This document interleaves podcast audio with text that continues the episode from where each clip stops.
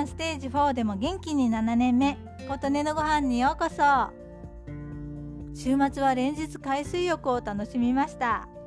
海水で治療を行う方法があったはず。多分タラソテラピーって名前だった。と思ってちょっと調べてみました。タラソテラピーは紀元前にはすでに行われていて古代ギリシャの医師のヒポクラテスが海水での入浴や海水を飲料水として飲む治療法を提案したとのこと。1700年代にはイギリスの医師が腺疾患やがんの治療に海水が効果的であるという内容の論文を発表していて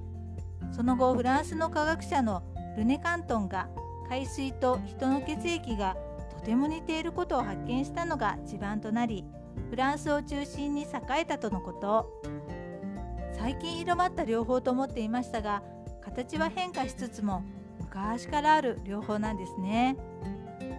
一言でタラソテラピーといっても方法はいろいろとあるようで海水に入浴したり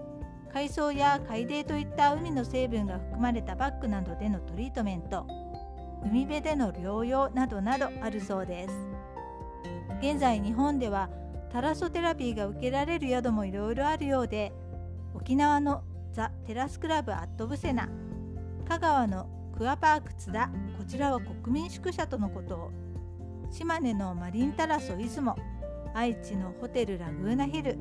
静岡の伊豆北川温泉お祝いの宿吉祥カレンなど他にもたくさんあるようです。素敵なお宿もいっぱい一度行ってみたいですね。タラソテラピーでは海水を33度から36度に温めて入浴するとのことですが夏の海は気温33度だと水温27度ぐらいらしいのでちょっと低いんですね。でも私は無料で完全自然由来のタラソテラピーということで海水浴を楽しみたいと思います。毒素を排出しつつビタミン D も体に取り入れてリラックス。最高ですね。ちなみにお家でタラソテラピーできる入浴用の海水もネットで見つけました。平日足しか疲れない時にペットボトルに海水を汲んできてお風呂に入れてみようかななどと企んでいます。ということで連日海水浴の話で今回はタラソテラピーについてでした。あなたの元気を祈っています。琴音のありがとうが届きますように。